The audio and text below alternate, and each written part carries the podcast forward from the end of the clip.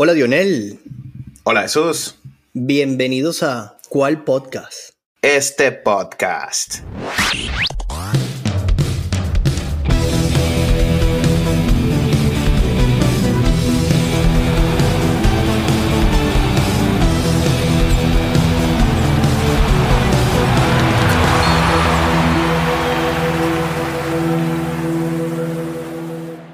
Bueno, mi hermanito, y el rey se consagró. Otro trofeo para LeBron James. No sé si tendrá espacio para ponerlo. También se llevó el MVP. Otro para LeBron. Y otro para Los Ángeles Lakers. La franquicia también. Sí, señor. Tiene algo que celebrar. Campeonato, el primero siempre es importante, es el que marca la historia. Y bueno, qué mejor que Los Ángeles Lakers, qué mejor que LeBron James. Y lo decía LeBron, lo decía de esa manera, que, que él está consciente que los récords están ahí para ser rotos, ¿sabes? Pero decía que el que él tuviese el primero, sencillamente nadie se lo iba a poder quitar. Entonces, bueno, y lo ganaron de manera invicta, hermano. Este, sí, señor. Yo creo que lo que, lo que demostró LeBron y compañía eran ganas. Este, hablábamos, yo pensaba particularmente que iba a ser un juego abierto, no lo fue tanto, pero de nuevo, de nuevo, el coach Ham supo leer a los Indiana Pacers y cambió el juego completamente adentro. 80 puntos en la pintura, hermano. Los destrozaron. Sí. Bueno, para empezar, Anthony Davis estuvo imparable. Intratable. Bueno, hizo de todo Davis. Defensivamente, ofensivamente, en la pintura amagaba, rebotes. No lo podían detener. Mamba mentality. sí, estaba enchufado. Estaba enchufado. Yo no sé si fue abierto. No fue tan abierto, pero nunca vi a Pacers con ímpetu de irse arriba. Creo que nunca tuvieron el, el liderato. A menos que en el primer minuto. Pero fue una sola vía. Y cuando se acercaba Pacers, los Lakers volvían otra vez. Sí, sí, se combinaron ambos para 66 puntos, hermano. Este, hubo al comienzo del juego cuando ahí los Pacers empujaban un poco, habíamos hablado de, la falta de protagonismo de Russell y, eh, intercambió unas palabras ahí con varios jugadores y, como que se metió en el juego y, eso le sirvió a los Lakers ahí, ¿no? Tenía un roce con Brown. Con Brown, sí, de hecho le sacó varias cosas ahí con Denver y todo aquello ahí me gustó, me gustó ver ganas, me gustó el que ese, esas conversaciones que no se pueden traducir por aquí porque no son nada bonitas, llevaron eso a, como le dieron un, poquitico más de sabor, ¿no? Pero que no se lo diga a Russell, que le dijo a Brown que estaba apadrinado por Jokic, que no se lo diga a Russell que está apadrinado por el, por el King, por LeBron. Es así, está ahí por él, pedido. Así que cuidado. que hay veces, Sí, señor. Falta mucho baloncesto, amigo Rosser. Es así, y más cuando se sabe de esta cantidad de equipos que quieren reestructurarse ahí mismo. Así que él puede estar de salida, así que cuidadito. claro. Ay, hermano, esta gente se pone aquí a, discutir y después. después no vayan cómo recoger. Cómo, cómo meterse. Sí. Bueno, y volviendo un poquito más a lo de los números de los Lakers, ¿ah? no perdieron un solo cuarto en los últimos dos juegos, hermano. De verdad que salieron a por lo suyo. Querían este, este torneo, este nuevo trofeo, el MVP LeBron bien merecido, como tú decías, ¿no? No fue protagonismo en, esta canasta definitoria porque no la necesitó, pero, pero supo comandar cuando lo necesitaban, desde la banca eh, aupando a sus muchachos. Eh, él cómo celebró, ¿sabes? Llegó con su champaña como si fuese el séptimo, animando a todos los que nunca habían sentido esa, esa gloria de titularse en algo. Y, y verlo compartir allí y, y, enfocadísimo, ¿no? Este, me gustó, la verdad que me gustó, me gustó sus palabras, me gustó el, el cómo el público en Las Vegas, hermano, reaccionó eh, para este In-Season Tournament la final fue completamente diferente a lo que habíamos visto en las semifinales, que tú lo mencionabas, ¿no? Esa, esa ausencia del sonido de casa, ¿no? Sí, sí, muy, muy distinto allí. No sé, hablando de Las Vegas, Lebron en la rueda de prensa volvió a echarle flores a Las Vegas y dijo que él, él personalmente tenía mucho interés en llevar un equipo a esa ciudad. Así que cuidado, ya habíamos dicho aquí que LeBron quiere meterse como dueño de equipo. Y bueno, le dio el primer trofeo a la ciudad, digámoslo así. Exactamente.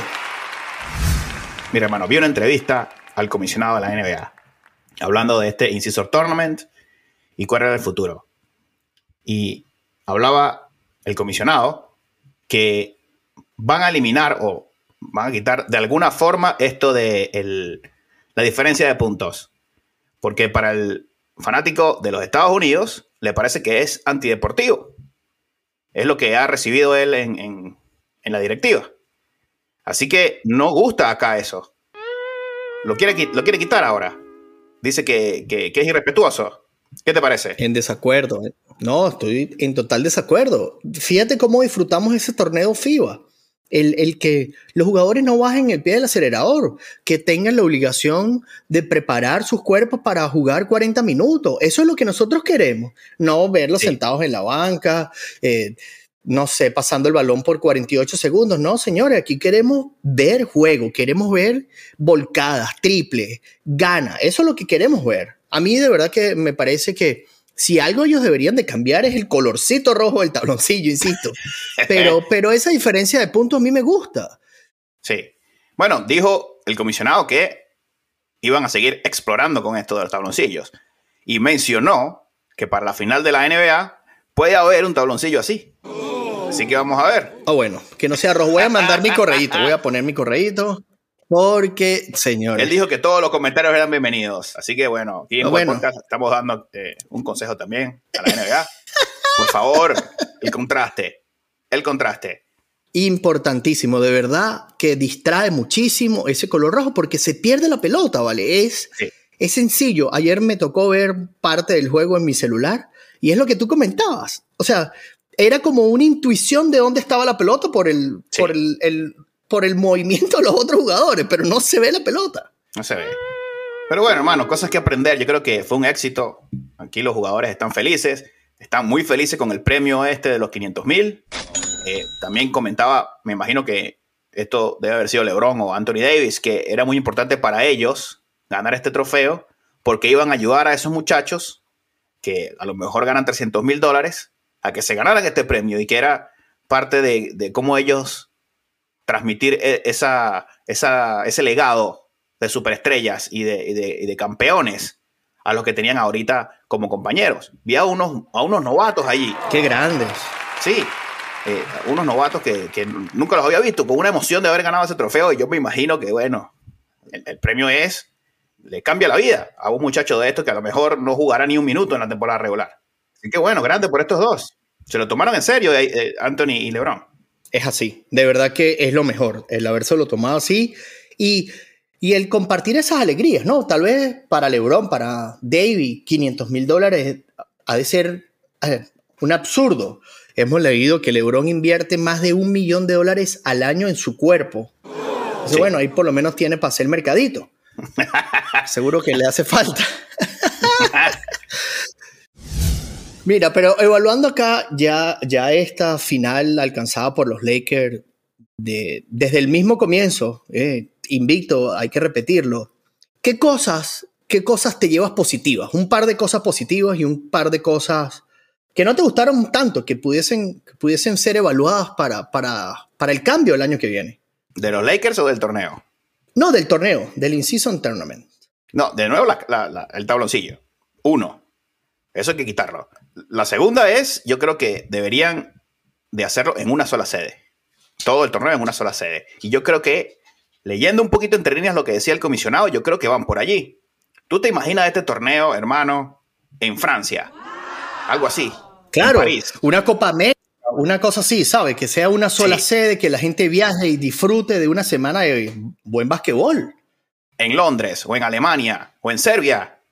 Y se lleven este inciso en tornamento allá. Sería interesantísimo. Muy interesante. Yo creo que eso podría ser el siguiente paso en la NBA. Y yo creo que van por allí. Eso me gustaría. Me parece todo positivo. Quitando el tabloncillo, yo creo que estaba muy bien. Y aquí puedes ver, hermano, que los jugadores están compitiendo, hermano. Compitiendo. Eso. compitiendo, playoff, es, es playoff a todo dar. Y muy importante esto de muerte súbita. Yo creo que se le quita un poquito la cabeza a los jugadores de que, ah, bueno, si pierdo hoy, mañana aprieto. La serie sigue, mañana aprieto. Aquí no, aquí ganar o morir. Los técnicos tienen que analizar rápido. No hay tiempo para ajustes. Fíjate, hermano, Halliburton lo entrevistan y le dicen, ¿qué te llevas de este torneo? La pregunta que me acabas de hacer. Y Halliburton dice, bueno, yo lo que aprendí es ver cómo me van a defender, cómo ajusta el otro equipo a mí, ya que me conocen. Aprendí cómo... Qué bárbaro. Una barbaridad que responda eh, eh, eh, este muchacho así. Vi cómo, y vi cómo los Lakers me hicieron doble marca y tuve que soltar el balón rápido y vinieron las pérdidas. Y aquí habla muy bien del técnico de Lakers y de LeBron. Lo estudiaron y le ganaron el partido allí. Sacaron a Halliburton. Y no había mañana. Muy bien allí. Es así. Es que te lo, decíamos, ¿no? Que, que, la diferencia iba a ser eso, ¿no? El cómo, el cómo LeBron, que es una persona que, que lo hemos dicho en repetidas oportunidades, se mete demasiado en el juego antes de comenzarlo. Y él sabía que había una sola persona que iba a marcar la diferencia en ese equipo. Era muy sencillo hacerlo, porque eso hicieron. A Halliburton lo marcaron de a dos, luego ellos sabían que iban a buscar el perímetro y los Lakers jugaron adentro, los volvieron locos, los volvieron locos. Sí, y, nadie, nadie puede marcar a Davis. No, no, a Ham. No, y Ham lo decía, cuando ese caballero está enfocado, había una cámara que le pusieron que estaba así, como ellos los llaman, ¿no? Lock, allí súper enfocado.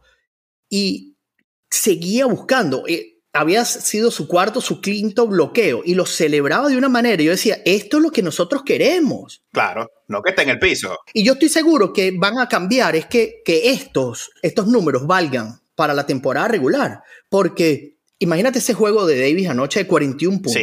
De 20 rebotes, 5 bloqueos. Tú no vas a querer que esto permanezca durante todo el año. Eso es lo que yo quiero ver todos los días. Aquí nadie se administró, aquí no hubo load management, aquí jugaron 40 minutos todos los que tenían que jugar 40 minutos. Eso, señor de la NBA, es lo que yo quiero ver en el juego de mañana, en el juego del miércoles. Bueno, hermano, eso que hablas de load management, le preguntaron al comisionado que, que le contara un poquito más del load management y dijo que no hay ninguna prueba científica, lo dijo allí enfrente de todo el mundo, no existe hoy por hoy prueba científica de que el descanso prevenga lesiones.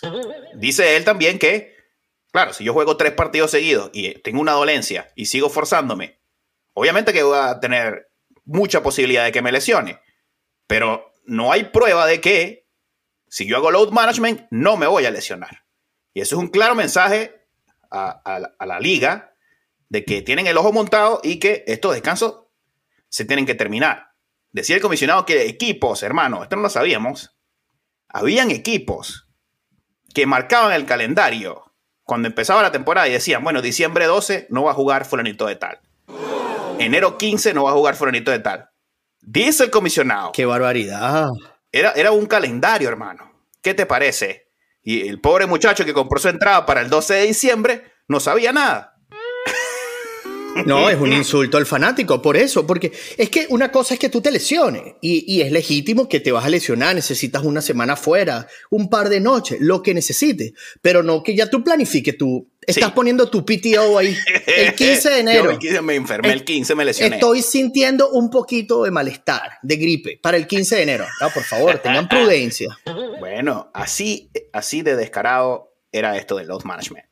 No, pero entonces me parece fabuloso. Y aquí se, demuestra, el Season Tournament demuestra que cuando quieren jugar es un súper espectáculo. Y lo decías tú, dime cuántas lesiones hubo en el In-Season Tournament o algo que destaques. No hubo. No hubo. Porque eso sí lo sacan rapidísimo. Si algo, alguna otra cosa hubiese pasado. Ahí veíamos. al comienzo del año, ¿cómo hablabas de David? David, por favor, no te queremos ver en el piso, David. ¿Hasta cuándo esto? Ahí, ahí, ahí está, 41 puntos súper enfocado. Una sola vez lo vi en el piso y fue en un foul y vale. El que no quiso tomar la mano del, del, del limpiapiso por ahí, ahí estaban poniéndole ya porque le tienen que poner picantico a todo. Ah, basta, muchachos, vamos. Sí, no, no, no, pero de verdad, a mí me parece muy destacable eh, en general. De verdad que yo estoy muy contento con el in-season. Me gustó mucho la manera de cómo de cómo se organizó, de que tal vez un poco desinformado los mismos jugadores al comienzo, ya ahora todo el mundo cambió de manera positiva, ¿no? Sí. Este, yo lo único que de verdad que, que no me gusta, porque amo el deporte, es que no haya juego de basquetbol hoy. Ah, bueno. Ni el día antes, aquel de la semis, ¿no? Correcto, entonces yo digo, e, es, un poco raro, ¿no? Porque está bien, estos son los que están jugando la final, pero al día siguiente que jueguen todos los demás y el día domingo no juegan los dos que fueron a la final. Digo yo, ¿no? Es lo único que yo este, eliminaría. Ellos tendrán sus razones, me imagino la logística. No, pero el día de la el día de la final no. El día de la final tienen que dejarlo así, para que todos los ojos estén allí. Claro, no. Hablo del día siguiente, ¿no? De que imagínate que estuviéramos viendo juegos y todavía sigan sacando reportes y celebraciones mil cosas que pudieron seguirle sacando punta, a eso me refiero, ¿no? Sí. Y bueno, yo como amante del básquetbol, y después de ver un básquetbol tan bueno, quiero seguir viendo. Muy buen básquetbol, claro. Pero bueno, ellos tendrán sus razones, habrán analizado todo eso y, y, chévere, yo voy a poner mi correíto, no rojo en el tabloncillo y que el día después de la final jueguen todos. Que hagan algo así como hacen en, la NHL, que ese día jueguen todos los equipos. Que haya una cosa de fiesta, de festejo no sé, es, lo único que pudiera eliminar es que no me quiten juegos, ¿vale? No me los quiten. Hermano, es que esto está muy bueno porque la intensidad, cuando se juega con intensidad, salen las rencillas, salen las rivalidades. Una rivalidad que no existía era la de Halliburton y Lillard. Eso jamás hubiese pasado sin el In-Season Tournament. Nunca hubiésemos visto esto.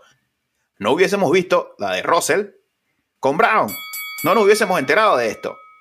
Sale la rencilla porque hay competitividad.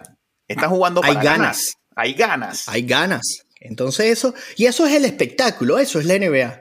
Fíjate, e, esto es lo que tú dices, esto ahora le van a sacar punta, esto va a ser para exportarlo. Aquí, señores de Alemania, ustedes quieren tener buen basquetbol, les vendo el In-Season Tournament. Sí. Ustedes pongan la sede y nos vemos en Múnich. ¿Listo? Sí, señor. Yo creo que van por allí, hermano. Yo creo que van por esa. No lo dudo, no lo dudo, la verdad. Lo de Las Vegas, este, mientras no haya un equipo allí, estoy convencido que van a seguir haciéndolo allá. Nada se les queda chiquito. Vimos y compartimos imágenes, un trofeo que iba en una gandola porque no cabía. Este, ese tablero encima del, del Spire, si se puede llamar de esa manera. Lo, cualquier cosa que te imaginases, Las Vegas lo reprodujo mil veces el tamaño. Me gustó mucho en la celebración, los chamos tomando la champaña desde el trofeo. Me pareció tan simpático como, como lo que es el hockey, ¿no? Que le agarren ese cariño al trofeo. No es que es algo intocable, déjelo por allá. No, pasándolo, la foto, la gente haciendo su FaceTiming con, su, con el trofeo. E, esa, eso es lo que nosotros queremos ver, ganas. Que la gente salga a ganarlo. Todo, todo. Eso es lo que yo más destaco. Me gustó muchísimo. Bueno, hermano, quiero que me hables un poquito de los Lakers, porque se vieron indomables durante este torneo. Ahora, ¿podrán trasladar esto a la temporada regular y a los playoffs? ¿Qué te parece? Este, más que creer, estoy convencido de que esto les va a dar un boost que necesitaban.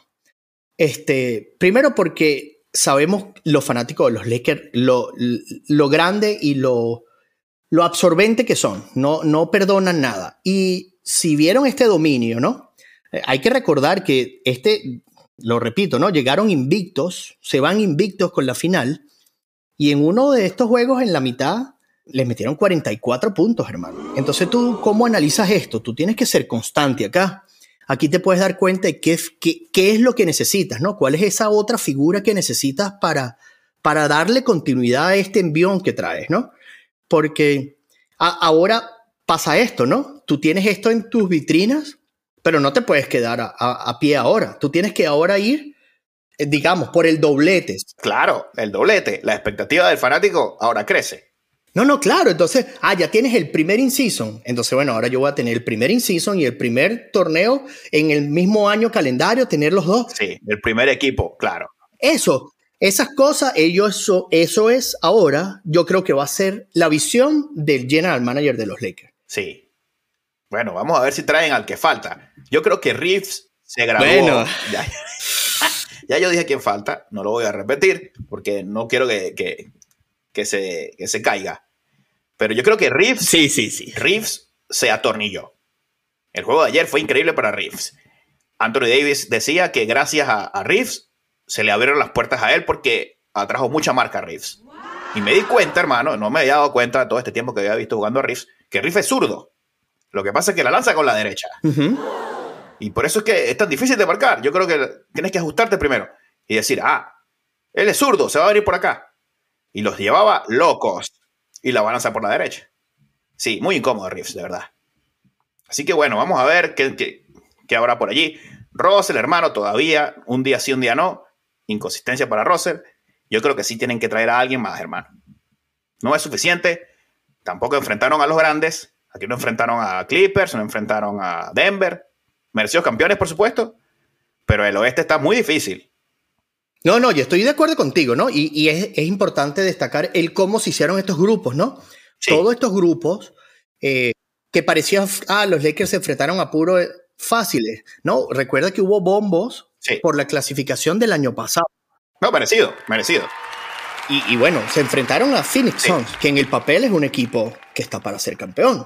Entonces, este, sí, bien, la final fue contra de todos, ¿no? Digamos, el más débil fue el que llegó con más ganas. Sí. Solo eso, un solo jugador, lo pudieron marcar bien y desaparecieron a Halliburton de el tanteo y, y, más nada, ¿no? Pero yo estoy de acuerdo contigo, yo creo que los Lakers se dieron cuenta de lo que necesitan y el mercado está abierto. Ya, ya no es solamente el equipo de los, de los Chicago Bulls que está abierto a, a reemplazar todas las piezas, ¿no? Estamos viendo una temporada de, de Detroit Pistons horripilante.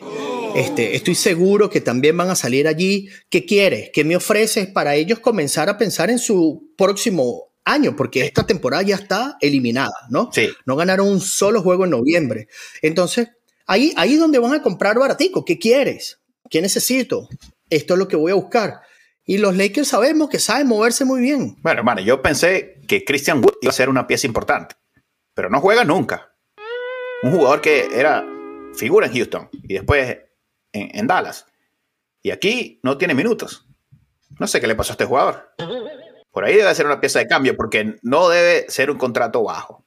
Barato, no, para nada. Yo estoy seguro que no. Y cuando llegan a los Lakers, ¿sabe? todo el mundo le pone infla precios, ¿no? Cuando se tratan de estos cambios, cuando saben que, que los equipos tienen esta chequera. Y es así. Y bueno, yo, yo espero, ¿no? Yo de verdad, a mí me encantaría ver a Curry aquí pasando balones. Pero bueno, hay que ver, hay muchas fichas allí. Caruso es un querido en la casa. Tenemos a. Sí, de Rosa. Mark de Rosa. Ah, ah, hay un montón de jugadores allí que que, bueno, vestidos de amarillo y púrpura, hermano, no les puede ir mal. Así es, hermano. Bueno, y ahora, como lo decía Halliburton, a olvidarse de esto, porque ya mañana siguen jugando. Sigue la temporada regular y nada está definido. Así que bueno, falta mucho baloncesto. Bueno, más, más que eso, ¿no? Hay mucho, mucho por jugarse. Estamos hablando apenas de la primera semana de diciembre esto, esto ahora es que empieza a ponerse candela. Y eso que decías, ¿no? Ahora estas nuevas rivalidades, estas chispitas que van a empezar a salir por allí. Estoy seguro que en alguna rueda de prensa van a entrevistar a nuestro amigo Janis y le van a preguntar de qué pasó con su torneo. Porque, porque hay que darle con el martillo, hermano. Cuando tú tienes un equipo así, cualquier cosa menos que el campeonato es, una, es un fracaso, ¿no? Es como si hoy estuviéramos hablando, dándole todo el mérito a, a, a Pacer hay que hablar del otro, porque en este caso, por favor, e, era imposible que no pasara. Sí. Y, esto va a ser bueno, ¿no? Porque no van a ser solo los Lakers que quedaron campeones y van a querer hacerlo, ¿no? Están los otros 30 equipos que van a querer sacar a los Lakers y a LeBron de la palestra de todos los titulares, porque no cae bien tampoco, ¿no? que este señor siga a los 39 años dominando como domina y ahora se lleve un MVP, invicto, todo eso. Entonces todos los equipos van a tener ese extra que yo quiero ganarle a LeBron y a sus estrellas. Y, claro. y eso es lo que se pone bueno, eso es lo que queríamos y necesitábamos, porque de verdad esto, lo load management acabó muchas de las temporadas y este año, como le metieron la lupa, Estamos disfrutando de un buen espectáculo. Sí, señor. ¿Qué diferencia hizo este, este torneo?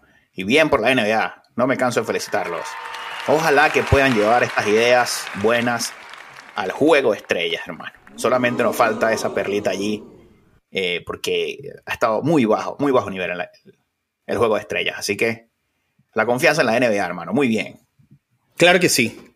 De verdad que sí. Gracias por el espectáculo, lo disfrutamos y, y, bueno, esperaremos a ver que cambien de las cosas buenas y mejoren lo otro. Así es. Y bueno, hermano, a disfrutar. Creo que nos podremos reencontrar por allá en, en la jornada de Navidad. Cinco juegazos. Podríamos hacer un episodio por allí para compartir con ustedes. Pero por ahora, hay que despedirnos, en mi caso. Claro que sí, pero hay que invitar a nuestros escuchas a que nos sigan en nuestras redes sociales, arroba cual piso podcast en Instagram y en X. Y recuerden suscribirse a Spotify y a YouTube, campanita y compartir con sus amistades para más deportes. ¿Cuál podcast? Este podcast.